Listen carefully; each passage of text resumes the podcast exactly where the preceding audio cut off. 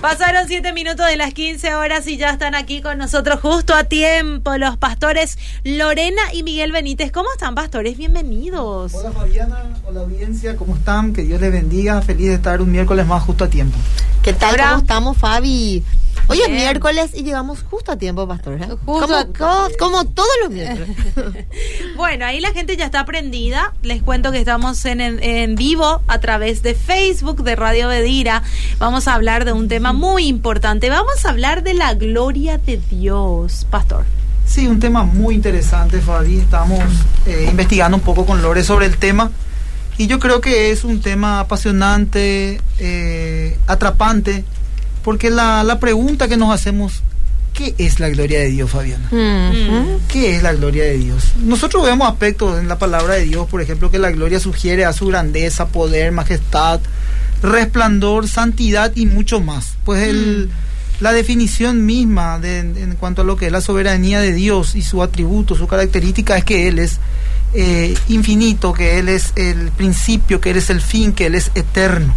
Entonces, ¿qué hay ahí un poco más, por decirlo así, misteriosamente para poder entender qué, en qué consiste la gloria de Dios?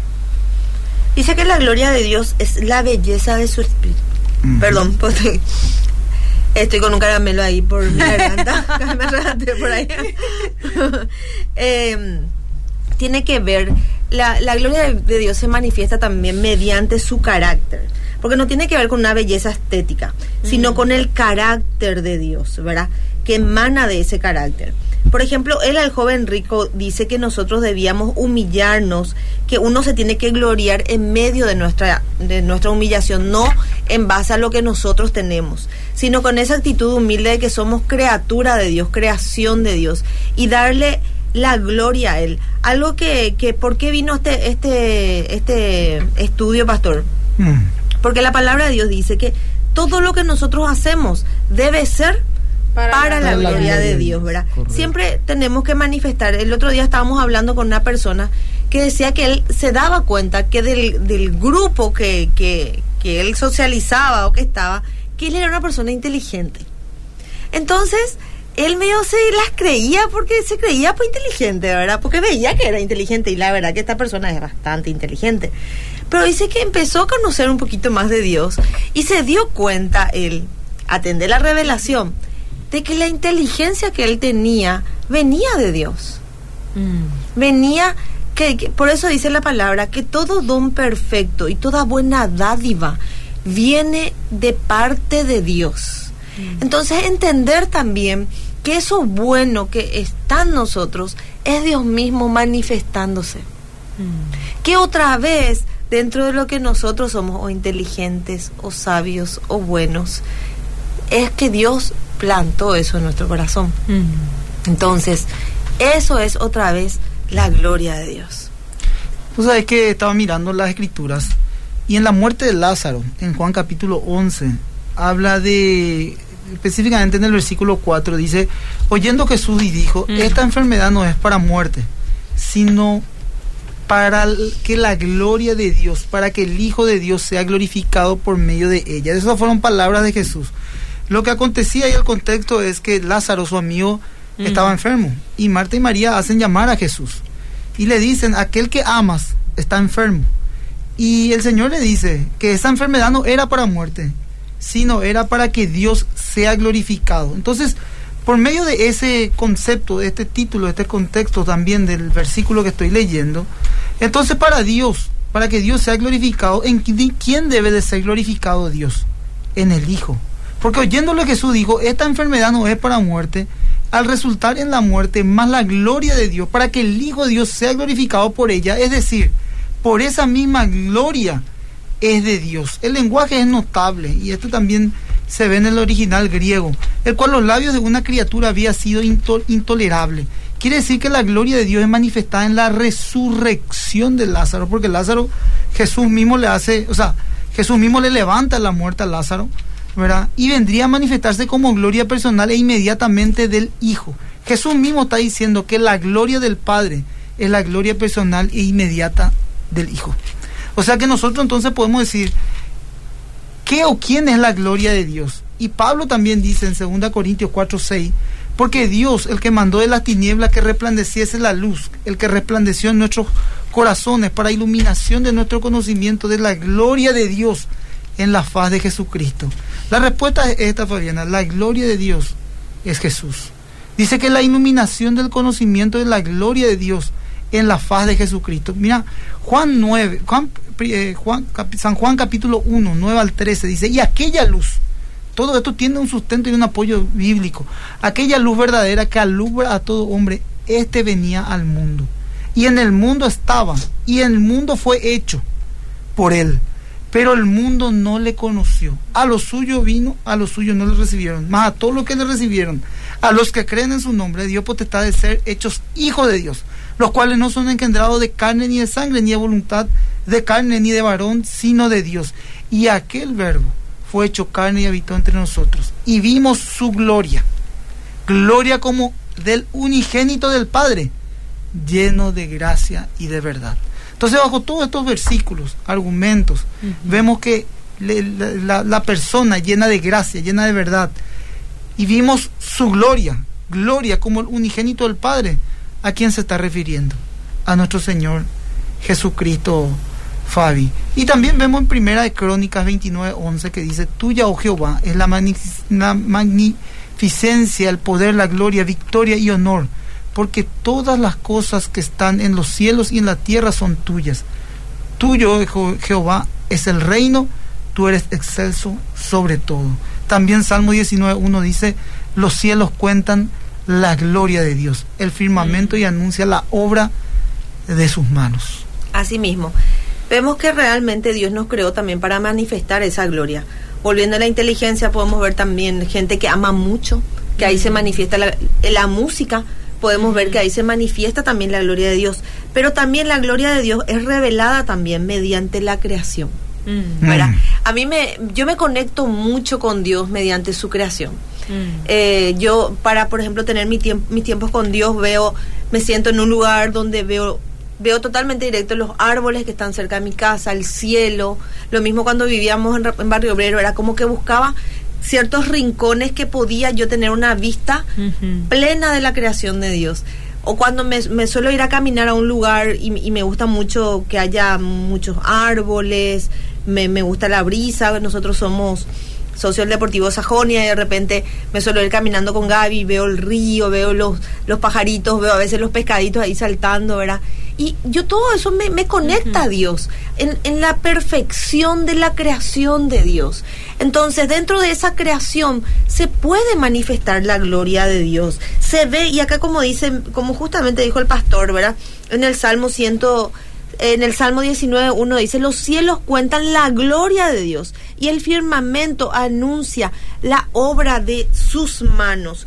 Nosotros somos esa creación perfecta de Dios. Nosotros somos ese vaso creado por Dios para manifestar la gloria de Dios. Muchísimas veces me pregunté y seguramente la gente de la audiencia que está escuchando, saber por qué, por qué será que yo nací? ¿Por qué será que Dios me creó? Y te entramos en esa nebulosa, esas preguntas filosóficas medio profundas, ¿verdad? Y una vez, eh, creo que en una prédica el pastor Emilio predicó y dijo, nosotros fuimos creados para manifestar la gloria de Dios, para, para mostrar la gloria de Dios. Yo decía, wow, ¿verdad? Muchas veces queremos decir si fuimos creados para hacer grandes cosas, pero lo mm. primero que nosotros fuimos creados, Dios nos pensó y Dios nos formó y estamos aquí con una misión de manifestar su gloria. Entonces nosotros hoy estamos manifestando la gloria de Dios. Te estaba contando, Fabi, cuando, cuando llegamos, ¿verdad? Que que como vimos la vez pasada que tuvimos el retiro y que Nambrena luego, ¿verdad? Y que no olvidamos de testificar, ¿verdad? Entonces eh, empezaron a, mandar en el chat, inclusive en el privado, empezaban a, escribir a mí o a las chicas que lo que experimentaron en el retiro. Y yo ayer hice una reunión de chicas que se fueron en el retiro porque quería que cuenten sus experiencias en base a qué recibieron, por qué. Porque realmente nosotros no podemos callar lo que mm. Dios está haciendo en nuestras vidas. Claro. Hubo una persona que sintió que de su corazón salía algo. ¿verdad? Eh, otra persona salió que Dios le estaba mostrando que la, la amargura de su corazón la, que, que en su corazón había orgullo.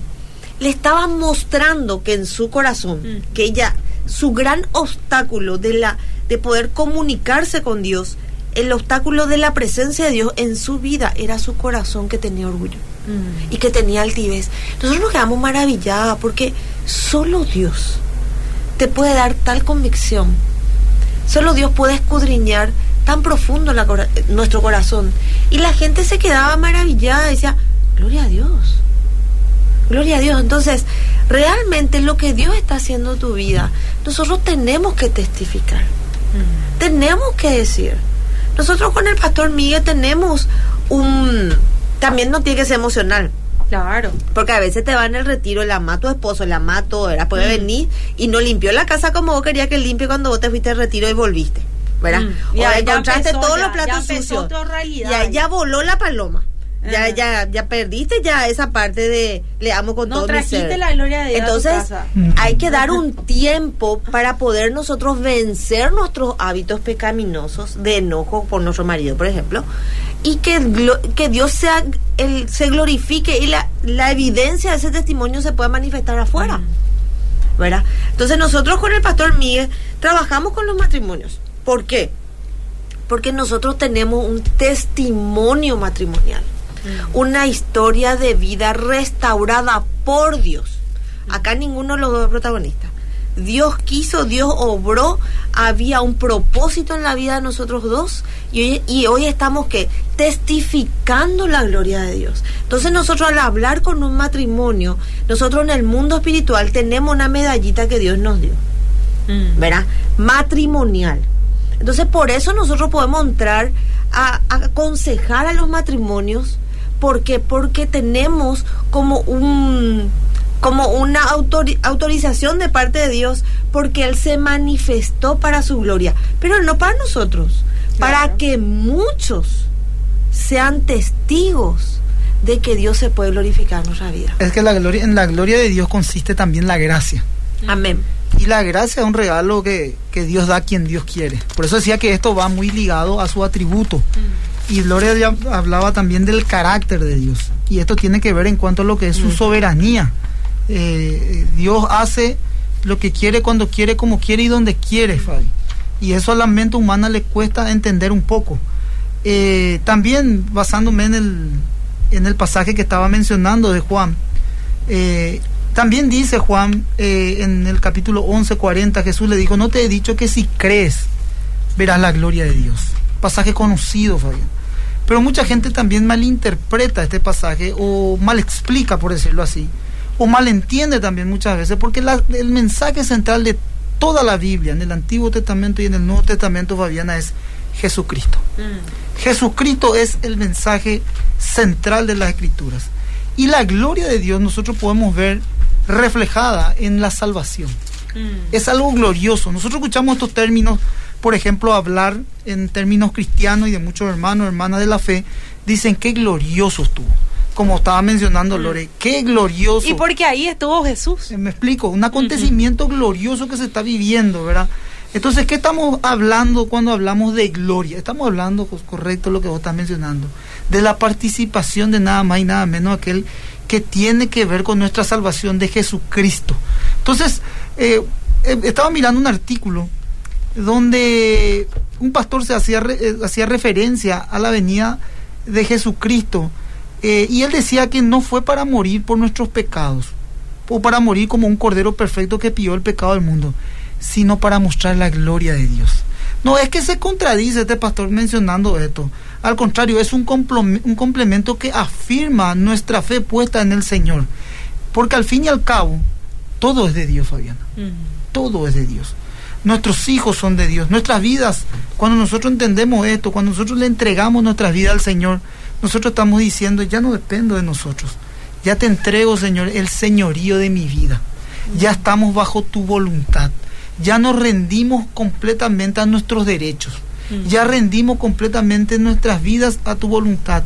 Solamente queremos, Señor, hacer todo lo que lo hacemos, que lo hagamos para tu gloria.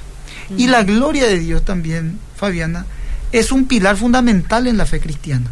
Nosotros entendemos que la fe cristiana consiste en cinco puntos, innegociables que tienen que ver con la doctrina del cristianismo, que es la fe, que es la gracia, que es la sola escritura, que es Cristo y que solo a Él, a nuestro Señor Jesucristo, sea toda la gloria. Entonces nuestras vidas está fundamentada en cinco pilares fundamentales de nuestra fe, que consiste en ver la salvación como la gloria de Dios en nuestras vidas. Amén. No, el, el- el ser humano no tiene ninguna participación en esa obra milagrosa de Dios en nuestras Mm. vidas. Acá nosotros yo estoy citando pasajes del milagro, nada más y nada menos que Jesús resucitó al Mesías. Estas señales se tenían que, o sea, tenía que tener esta característica el Mesías, en, te- en tener esa característica de, de hacer señales, prodigios y milagros, que nosotros creemos, somos continuistas y creemos que están vigentes hasta, hasta estos tiempos. Pero al fin y al cabo, le estaba diciendo que si tú crees, podrías ver la gloria de Dios. ¿Qué, ¿A qué se está refiriendo con creer?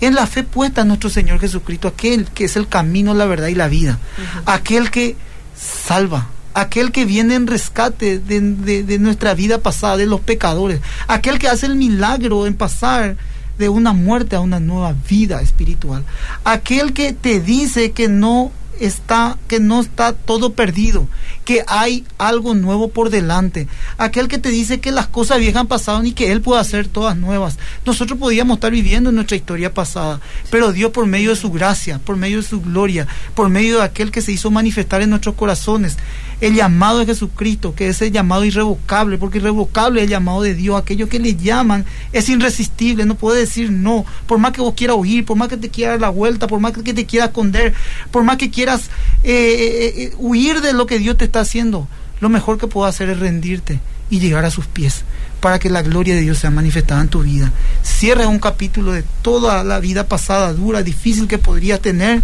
Nosotros también en un área matrimonial, como mencionaba Lore, y empezar una nueva historia, escribir no de tu mano, de la mano de Cristo. Amén. En 2 Corintios 1:20 dice, porque todas las promesas de Dios son el sí, son en el sí y, Y en el el amén, por medio de nosotros para la gloria de Dios. Como tocando el punto de, del sí nuestro, ¿verdad? De, de, de cómo es una es un llamado irresistible del amor de Dios. No, no, no, no se puede explicar. Es imposible. Me toca mucho cuando vos decís, pastor, nosotros no somos protagonistas de nada. Nosotros, por ejemplo, Fabi, eh, vos sos una, una precursora evangelista de tu familia. Vos, en lo posible, llevas el amor de Dios en tu casa, con tus padres. Pero ese amor que vos tenés hacia, hacia tus padres y en cuanto al evangelio de llevar, eso Dios puso. Realmente, vos no sos el protagonista de ese amor que Dios te da. Es Dios mismo a través tuyo. Porque Dios envía ángeles que es usado mediante la intervención divina de Dios para que nos inviten a una celular, nos inviten a un grupo, a un culto, nos inviten al retiro. Dios constantemente ve la forma de, de llamar nuestra atención. Mm. Y muchas veces usa personas, usa personas, pero de verdad el ser humano acá no es protagonista. No. Porque realmente pu- pudimos ver todas las capacidades que puede tener el ser humano, Mm. pero nunca ni un ser humano puede llegar al corazón de nadie. Mm. Nadie. Justamente ayer eh, estábamos hablando de, de- de la de- del milagro del paralítico que, que, que Jesús sana, ¿verdad? Y ha- había tres puntos que, que yo mencio- mencioné para que se dé esa sanidad. Primeramente, hay que creer que, Jes- que la hay, ¿verdad? Que, que Jesús está. Hay que creer primeramente en Dios. Para que Dios transforme tu vida, de verdad vos tenés que tener un criterio de fe, genuina, no esa que se mueven según el viento, ¿verdad? Un- una fe genuina, es decir, me quiero ir ante el Señor, como dijo el pastor Miguel, entregar el señorío de mi vida, ya probé de todo, Señor, pero me rindo. Hacé nomás, hace vos, en tu tiempo, porque también nosotros, llame ya, busque ya, con queso, sin queso, todo está, el sistema está preparado para que todo se dé ya, ya, ya. Y cuando no se da ya, ya nosotros ya, ¿será que esto es de No Dios? queremos ¿Es de Ya empieza la ansiedad, Forzamos todo, ar- Que- que- intervenimos queremos nosotros. nosotros eh, forzar el tiempo de Dios, buscamos también la estrategia humana. Ahí está. Eh, y nosotros mismos nos frustramos al final, como dice Mm. Fabiana, y quedamos ansiosos porque no estamos escuchando, encontrando respuesta a lo que nosotros a lo mejor estamos pidiendo y nos y, y buscamos de, de- de- o sea, humanamente la salida, como se dice, y que generalmente no no no, no, Le atrasamos termina a. Dios Claro, no veces. termina bien. Bueno, necesitamos esa fe genuina de, de irnos hasta, hasta el- hacia el indicado del milagro que es Jesús. Necesitamos también trabajar con nuestra fe, porque ahí, por ejemplo, veíamos que los, los fariseos pen- pensaron y decían, este está blasfemando, porque le, Mm. le perdonó sus pecados, toma tu camilla, ¿verdad? tus pecados te son perdonados. Entonces, y decía, como era Dios, como Jesús era Dios, decía, eh, que no era mejor decirle nomás tu per porque él era el hijo de Dios, él tenía una identidad Mm. y él estaba manifestando esa identidad de hijo de Dios. Pero los fariseos no, es que expresaron eso, ellos pensaron eso, pero en la omnisciencia de Dios Él manifiesta a la luz lo que ellos pensaron. Muchas veces nos vamos ante el Señor buscando el milagro, Mm. estamos en el lugar correcto, estamos frente a Jesús, pero ¿qué pasa? Hay duda. Mm. ¿Será?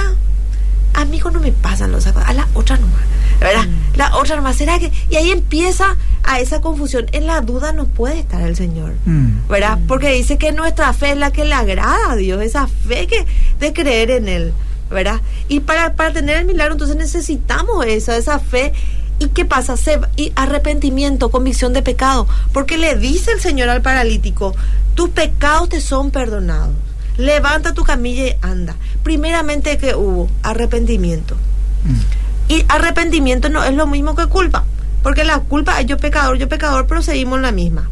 Pero el arrepentimiento es cambio, Correcto. ¿verdad? Entonces, sin ese arrepentimiento, ¿cómo podemos estar en el encuentro de Jesús? Fabi, no sé qué dice la audiencia. Hay Acá la audiencia le está saludando a full. Eh, acá dice, Dios les bendiga siempre, queridos pastores, dice. Euge Piris. Saludos, Acá saludos. dice, buenas tardes, pastores, bendecida tarde. Acá dice, excelente programa, como siempre son de mucha bendición. Saludos. Amén, gracias. Acá dice, qué bendición el mensaje de hoy. Está muy bueno el tema de hoy. Bueno, la gente va escribiendo así. Qué bueno. Fabi. Yo no creo mucho, Fabiana, en la casualidad. Mm. Yo creo en la causalidad. Yo creo que todo tiene un propósito. Yo siempre digo esto en la, en, en- en la iglesia y también en, en las cuestiones que tienen que ver con las, con las cosas espirituales. Yo creo que cuando un hombre va a recibir el mensaje o la predicación de la palabra de Dios es porque Dios le trae. Mm. Yo creo, Fabiana, que se cumple el versículo que dice porque Dios produce el- el querer y el hacer por su buena voluntad. Mm. Entonces, yo creo que nada es eh, al azar. Yo no creo en eso. Yo creo que todo tiene un propósito y que Dios está en control de todas las cosas. Entonces, eh, como decía Lore, yo creo que alguien en esta misma tarde puede estar escuchando el programa, Mm. yéndose en Uber, en el colectivo, puede estar escuchando en la radio. Alguien puede estar con un amigo que no conoce a Cristo en esta misma tarde y está escuchando el, el- el programa y está diciendo, pero interesante lo que Mm. está hablando y le va atrapando, pero al fin y al cabo no somos nosotros, Fabi, Mm. sino el mismo Espíritu de Dios Amén. que está obrando en medio de aquellas personas que están escuchando y moviéndose al hablar de su nombre, porque todas las cosas producen por medio de su gracia. Todo lo que ocurre es por su gracia, Fabián. Y la gracia irresistible de Dios es aquel que llama al pecador, como decía Lore, al arrepentimiento. Eh, como yo decía, en, en- en el paralelismo o metafóricamente lo que simbolizaba Lázaro y la resurrección de Cristo, la resurrección de Cristo a Lázaro, su amigo, era esto, Fabiana. El mundo está muerto en su delito y pecado. El mundo está cegado. No tiene la capacidad de poder ver espiritualmente a su Salvador.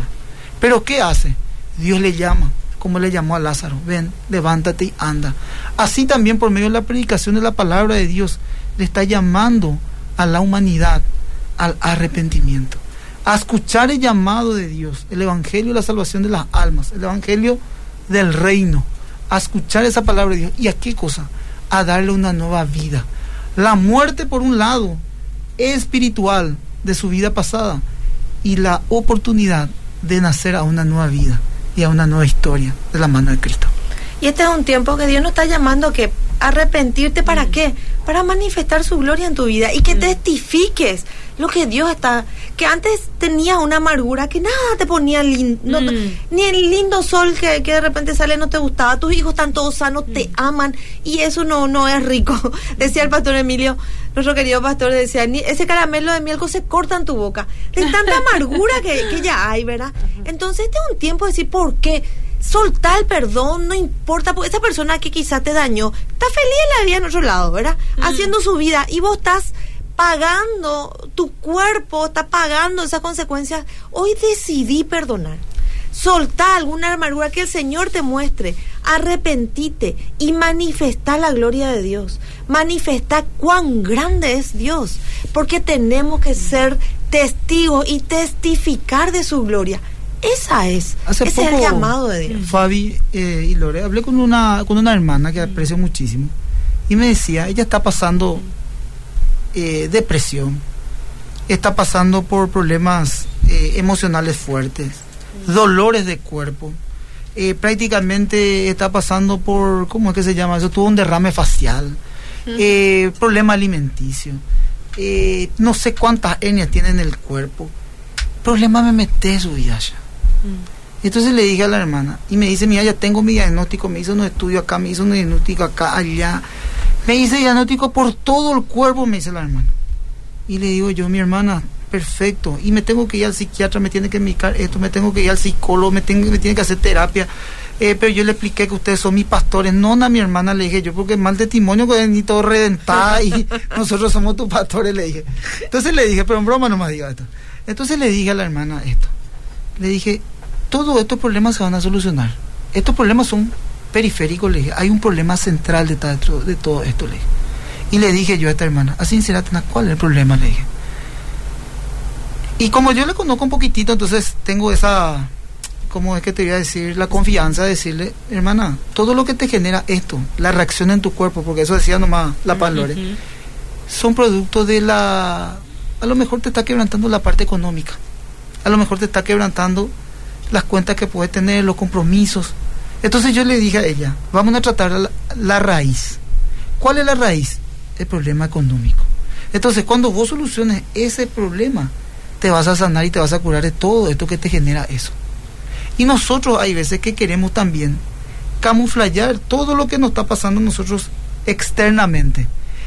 El problema externo sucede porque hay profundidades en nuestro interior y no podemos nosotros resolver, si no podemos resolver lo interno, tampoco vamos a poder resolver lo externo. Mm. Yo no digo que yo creo en lo profesional y mi esposa es psicóloga y creemos fielmente en lo profesional y creemos que hay buenísimos psiquiatras y psicólogos que ayudan y también creyentes.